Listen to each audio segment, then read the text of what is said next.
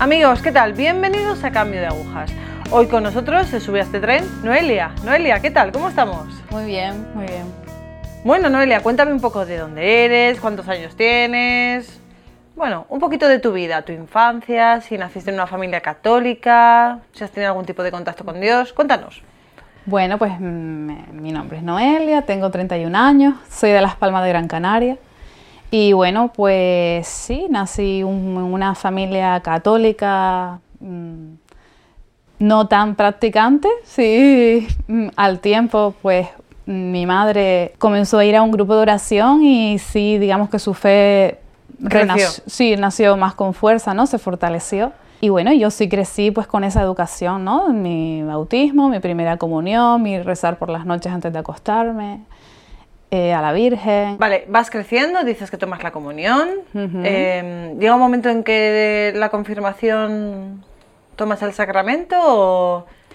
Pues digamos que yo empecé a ir con mi madre al grupo al que ella asistía, ¿no? al grupo de oración. Y bueno, yo recuerdo que, que, en la adolescencia, a pesar de que había sido educada en la fe católica, yo tampoco es que tuviera, digamos, mi, mucho apego a ella. Sí, más bien tenía mis dudas realmente de si Dios existía o no. Es decir, era como tradición, ¿no? Seguir la tradición en la religión, pero realmente yo me cuestionaba si realmente existía o no. Y empecé a acompañar a mi madre a este grupo de oración y bueno, al principio era como quien la acompaña a cualquier otro lado, pero al cabo del tiempo pues pues tuve como mi primer encuentro con Jesús, ¿no? Y, y realmente yo recuerdo que ahí pues nació con fuerza, ¿no? El, eso que yo tenía tantas dudas como que se desvaneció completamente porque realmente pues veía que Jesús no era solo un personaje histórico, sino era alguien vivo, un amigo, alguien que me amaba y recuerdo que hasta la alegría que no sentía en aquel momento pues como que nació en mí, ¿no? Entonces pues sí estuve en ese momento y después de ese primer encuentro sí tuve como mis primeros dos años o tres años en los que vivía como con mucha firmeza en la fe, incluso que como que a la gente le sorprendía, ¿no? Porque yo hablaba con Dios con muchísima naturalidad y, además tenía ganas, ¿no? De que la, gente lo conociera, entonces era como un poco un bicho raro en el, en el instituto. Pero sí es verdad que a medida que va pasando, hice mi confirmación, muy bien todo, pero sí a medida que va pasando el tiempo, pues sí, pues digamos que me voy dejando llevar más por, por los criterios del mundo, ¿no? Recuerdo también que fui abandonando paulatinamente un poco la oración, ¿no? Aquello a lo que yo me había acostumbrado a hacer cuando conocí a Jesús, como rezar el rosario, ¿no? A la Virgen, que comencé a hacerlo con mi madre, pero ya era como una, un hábito bueno, ¿no? Que yo había adquirido, pues primero dejé eso, dejé de hablar a Jesús como un amigo, ¿sabes? Poco a poco, pues fui perdiendo esos hábitos y claro, a medida que iba dejando esos hábitos, pues igualmente yo cada vez me sentía más lejos de Dios. ¿no? ¿Podemos situar todo esto en una edad? Pues como a los 17 años yo ya estaba como dando marcha atrás. ¿Y por qué? ¿Por qué dabas marcha atrás? ¿Qué es lo que te llamaba del mundo para dar marcha atrás en tu fe? Pues a ver, yo creo que, pues no sé, las cosas que te van atrayendo del mundo, tampoco era que me atrajera mucho, pero sí es verdad que a lo mejor eso que antes mm, me daba igual, que es que la gente eh, pues se riera de mí porque creía en Jesús o, ¿sabes? Evidentemente ahí no tienes tanto acceso a lo que es pues el grupo, ¿no? A, tu grupo de amigos. y luego también yo creo, eso a nivel de fuera, a nivel social, pero luego también de dentro yo también tenía muchas cosas que no las entendía, ¿no? Y entonces era como, pero ¿por qué no se puede esto, no? Esa etapa rebelde, ¿no? De como ¿por qué esto no se puede? Te vas dando cuenta cosas, te preguntas y tú dices, no lo entiendo. Entonces, poco a poco, pues yo creo que un poco de manera también inconsciente fui dando pasos atrás.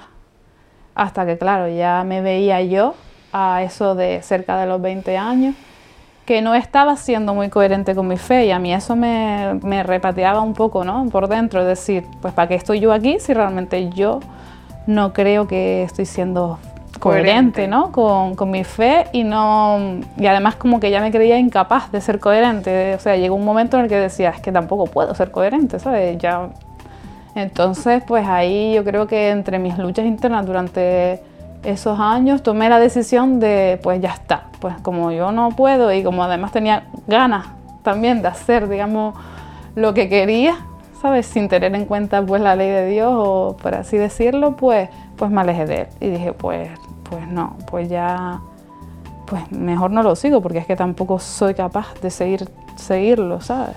¿Y ahí dónde te sitúas? ¿En la universidad? En... Ahí yo estaba ya estudiando, había empezado a estudiar trabajo social, que realmente también esa vocación nació pues por eso de conocer también a Jesús, porque era como una carrera pues de servicio al, al otro, ¿no? Entonces eso sí siempre lo, lo tenían.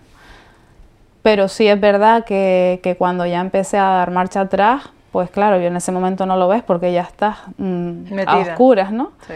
Pero sí es verdad que estando ahí, pues no, esa vocación, digamos, de servicio al otro, también yo en mi caso por lo menos la fui perdiendo, ya no iba teniendo tanta importancia, ¿no? Ya era más hacer lo que yo quería ya está, más, más actitudes egoístas que de servicio al otro, aunque siempre ha habido algo de eso también, pero claro, ya no era tan genuino, tan auténtico, ¿no? Y bueno, y entonces, pues durante ese tiempo, pues sí, ya comencé pues a tener más esas cosas que no las había hecho antes, ¿no? Como ir de fiesta, pues salir con los amigos, eh, pues empecé a tener hábitos o a hacer también cosas que yo pensé que nunca las haría, la verdad, porque no era algo que me llamaba la atención. Y Tú, bueno. Cuando llegabas a casa, por ejemplo, y te mirabas al espejo, llegabas a casa por la noche, te desvestías, te ibas a la cama, ¿qué sentías? A ver, yo creo que en, durante un tiempo, claro, sobre todo al principio es como genial, ¿no? Porque estás haciendo lo que tú quieres. Pero sí, claro, yo en verdad siempre había una parte de mí que ya al haber experimentado que Dios estaba ahí que, y que no era un invento del hombre, haberlo experimentado de verdad, yo tampoco me sentía bien conmigo misma porque mmm, no estaba siendo fiel a algo que yo ya había experimentado. Entonces realmente me sentía inquieta, es decir, pero aún así era como, como decir, seguía con mi propio, por mi, con mi propio camino, ¿no? Y, y, bueno, yo creo que incluso pues cada vez iba más a peor, ¿no? Luego a los 25 años o así, eh, me fui de mi casa, estaba, o sea, me fui de mi ciudad también, eh, fui a Barcelona a trabajar. Fui a trabajar en principio pues, por, por unos tres meses, una campaña de verano de animadora turística. Y después de trabajar allí, pues decidí quedarme. Además tenía gente que conocía, ¿no? que era de, de mi ciudad. Y, y, así, pues quedando con ellos y demás, pues decidí quedarme a ver. Y además que tenía muchas ganas de salir de, de, de mi entorno. Sí. y de, de mi tu casa. Sí, y de mi familia también, ¿no? Alejarme un poco de ese ambiente que seguía estando, ¿no? Y bueno, igual que antes, en el sentido de que al principio todo muy bien porque es todo nuevo, genial, ¿no? Estoy en un ambiente guay, conociendo gente de todos lados, muy bien, haciendo lo que me daba la gana y bueno, como trabajando pues lo justo, ¿no? Como para pa poder vivir. Pero bueno, pasó un tiempo, no sé, a lo mejor un año, año y medio de estando ya en Barcelona. Y yo, pues como que ya era como, es que si realmente esto no me está llenando, ¿sabes? No... Es decir, yo el vacío que yo sentía realmente... O sea, tú que lo sentías. Sí. Lo sentías ahí. Pero, cada, pero ahí era como que brotaba con más fuerza, ¿no? Después de los fuegos artificiales, yeah. pues como que volvió, como a sentir, lo sentía, ¿no? Cada vez más. Y ya incluso, pues, pues no sé, pues físicamente, o sabes que ya se me notaba, se me notaba un poco. Bueno, yo me lo notaba, no sé si me lo notaban los demás, pero... Entonces, bueno, pues pasó un tiempo y, y mi madre y una de mis hermanas pues me vinieron a ver a Barcelona.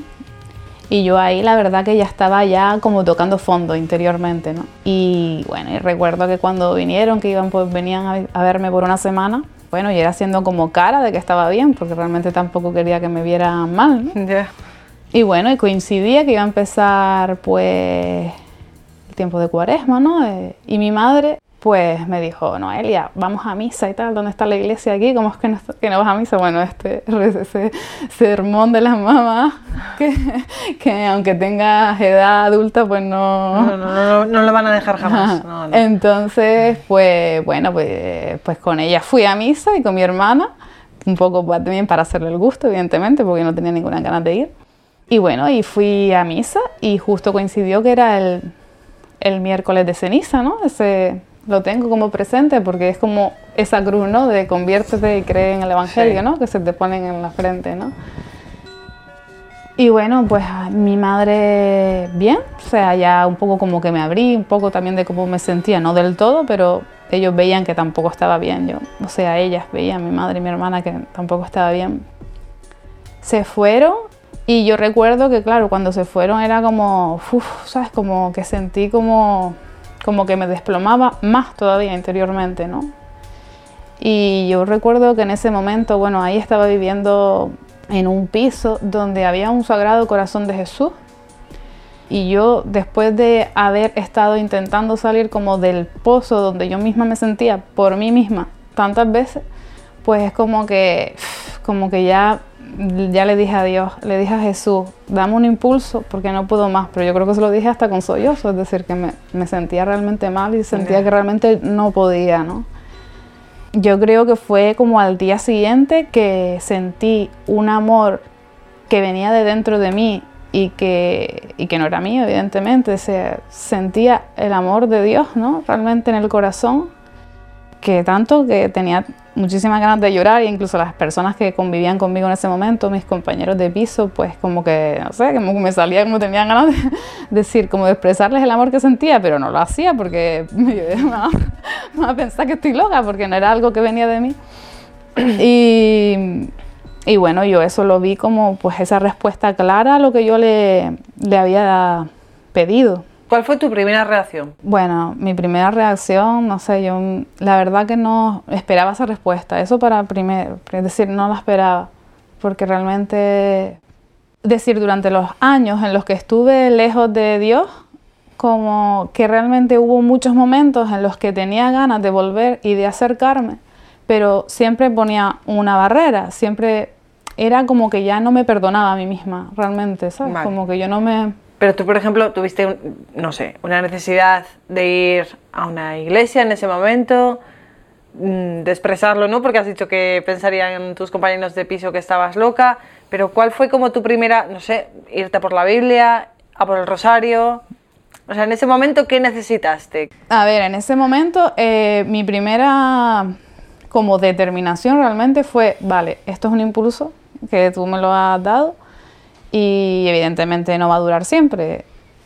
Yo ahora pues lo que decidí fue volver a él. Es decir, mi, mi, primera reacción fue decir, bueno, esto es un impulso, ahora yo voy a volver. Evidentemente me va a costar porque ya había adquirido un montón de hábitos del mundo, negativos y demás, pero mi determinación era la de volver a él. Entonces, durante ese tiempo de cuaresma, por ejemplo, cuando fue, volvió la Semana Santa, pues yo pensé... en vivirla como tal. Bueno, no, no me acerqué todavía, es decir, mi, fue como poner orden en mí, es decir, la viví como muy interiormente con, Dios y conmigo de poner orden en todas las cosas que había vivido hasta el momento, es decir, reflexionar mucho, ¿no? Y, y sí, volver a encontrarme con Él. Y sí, mi intención era la de confesarme después de tanto tiempo. Entonces, como que me estuve preparando esa semana para realizar una buena confesión después de tiempo.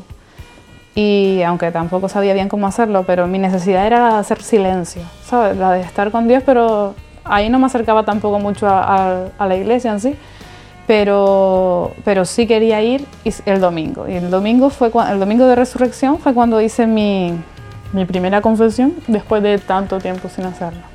¿Y qué supuso para ti? Pues fue un empezar de nuevo, aunque también es verdad que después de eso yo sabía que estaba en otra totalmente, que realmente era como que, bueno, que era muy lento el proceso de volver, ¿no? Entonces, y luego cuando, no sé, como que también, el, digamos, el demonio me tenía muy agarrada en el mundo, entonces a veces intentaba dar un paso adelante, pero luego volví atrás. Y me pasaron muchas cosas fuertes durante unos cuantos meses, o sea, durante esos meses después me pasaron bastante cosas. ¿Quieres contarnos alguna o...? No voy a entrar en mucho detalle, pero sí, al pasarme esas cosas, yo dije, vale, yo ya no puedo, sé que no puedo volver por, es decir... No puedo volver al mundo. Necesitaba como hacer oración, es decir, lo que cogí después de un montón de tiempo fue el rosario, porque realmente no quiero como entrar en muchos detalles, pero sí eran como cosas muy fuertes que me estaban pasando y que veía que realmente el demonio no tenía ninguna ganas de que yo me acercara a Dios, entonces me pasaban muchas cosas y cada vez más fuerte o caía también igual en cosas fuertes. Entonces, pues lo que hice fue agarrarme al rosario. Empecé a rezar el rosario como había hecho en mi adolescencia y que yo había notado esos frutos, pues digo, pues bueno, voy a volver a las cosas que yo noté poder, ¿no? fuerza en esos momentos. Y fue a la oración, al rosario sobre todo. Y luego también fui, eh, pues, yendo al sagrario. A veces, pues iba, pues 10 minutos, ¿sabes? todo, todavía estaba viviendo en Barcelona, o sea, después de que me había pasado eso, pero volvía ya estaba como pasando cada vez que podía, pues iba al, sagrario, estaba a lo mejor 10 minutos, 15 minutos con Jesús y, y me iba. Y después sí fui a Las Palmas, luego volví otra vez, pero luego de que me había pasado, pues, digamos, estas cosas un poco más fuertes, en Navidad fui a Las Palmas por tres semanas y yo recuerdo que dije, bueno, yo Mm, vale, verdad, ya me ha tocado el corazón, yo estoy, mm, me costaba realmente mucho, ¿no? volver a Dios como yo lo había experimentado hace unos años atrás, con firmeza y demás. Entonces, lo que yo me propuse fue, digo, bueno, voy a ir a la Eucaristía diariamente. Y durante esas tres semanas, porque sabía que en el entorno de Barcelona a mí me costaba más, ¿no? Porque era como mucho movimiento continuo, muchas cosas continuas, muchos estímulos. Entonces, durante esas tres semanas yo estuve yendo a la misa diariamente y yo era un poco realmente, era una necesidad, es decir, yo le decía a Jesús, bueno, lo vas a hacer tú porque yo no puedo, entonces lo vas a hacer tú. tú. estás ahí y tú vas a limpiarme, tú vas a purificarme de todo lo que yo he hecho mal durante, esto, durante este tiempo. Y entonces, realmente durante ese tiempo, ya a partir de ahí, fue durante esas tres semanas, pues fue cuando tomé la, la decisión de volverme a, a mi isla, ¿no? a Gran Canaria, y de volver al grupo de oración donde yo conocía a Jesús. Es decir, yo experimentaba que realmente lo que Dios quería de mí era que volviera allí. Vale, pero claro, eso se supone romper con Barcelona, con el trabajo, con la comodidad, con la vida hecha, entre comillas, bueno, eras joven todavía, ahora también, pero ¿qué supone para ti eso? O sea, ¿te es fácil romper con todo eso? ¿Te supuso un eh, sacrificio grande? ¿Tú veías que el Señor te decía, tienes que sacrificar esto y para ti era un dolor o realmente era como una gracia? A ver, no, realmente a mí me costaba, claro, pero sabía que era realmente lo que donde iba a estar mejor, es decir, que si Dios lo quería, es donde iba a estar mejor y, y luego a nivel de trabajo como que se me justo se me iba a terminar el contrato, es decir, yo volvía y a las dos, tres semanas se me finalizaba el contrato, me iban a renovar, ¿verdad? Pero ya, avisé yo que no, que no, que, me, que no me renovaran, es decir, eso sí, al pisar Barcelona yo digo, me voy a comprar el billete ya, porque si no, ya sé que me van a surgir un montón de tentaciones como para no volver. Entonces lo que hice pues fue comprar billete, avisar de inmediato a la empresa, ¿no? De que no me renovaran, que yo me iba a volver a Las Palmas y demás.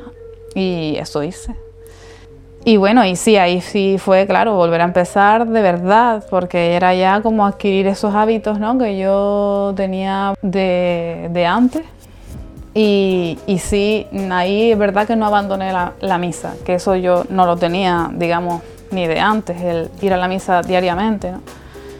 Y ya era una necesidad realmente. Y yo durante ese tiempo en Las Palmas ya era, o sea, mis momentos más... Mmm, de sentir a Jesús en la Eucaristía, los he sentido durante ese tiempo, ¿sabes? De verdad, de, cuando el sacerdote consagraba a cuando yo tomaba la comunión, muchísimas veces me emocionaba porque realmente sentía a Jesús presente en la Eucaristía. Y vamos, y de seguro, de seguro que fue Él quien me restauró, porque yo por mí no podía hacerlo. Y realmente fue volver a renacer, es verdad, como que costó, ¿no?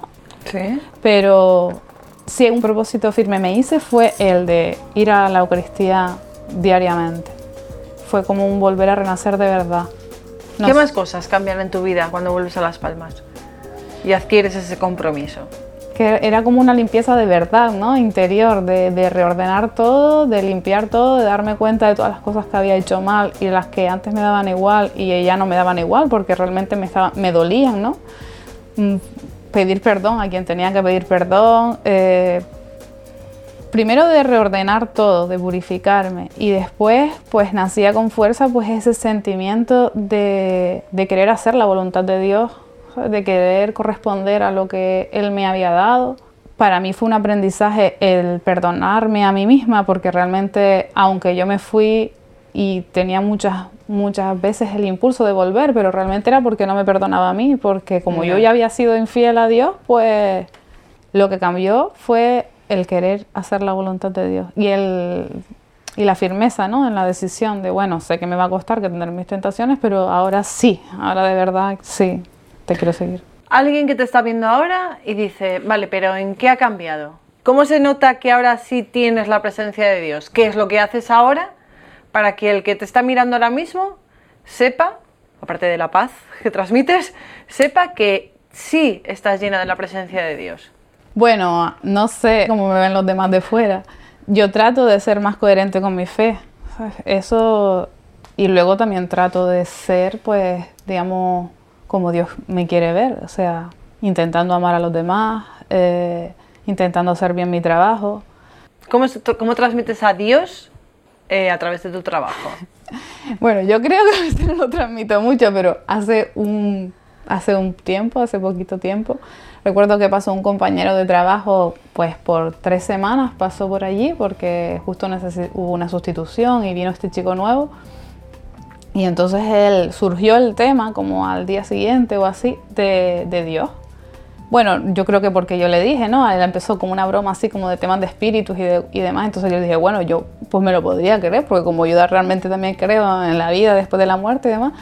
Y creo en Dios, dice, sí, dice, sí, yo te lo anotaba y tal. Y yo, claro, por la cruz. Dice, no, no, y por cómo tratas a los demás.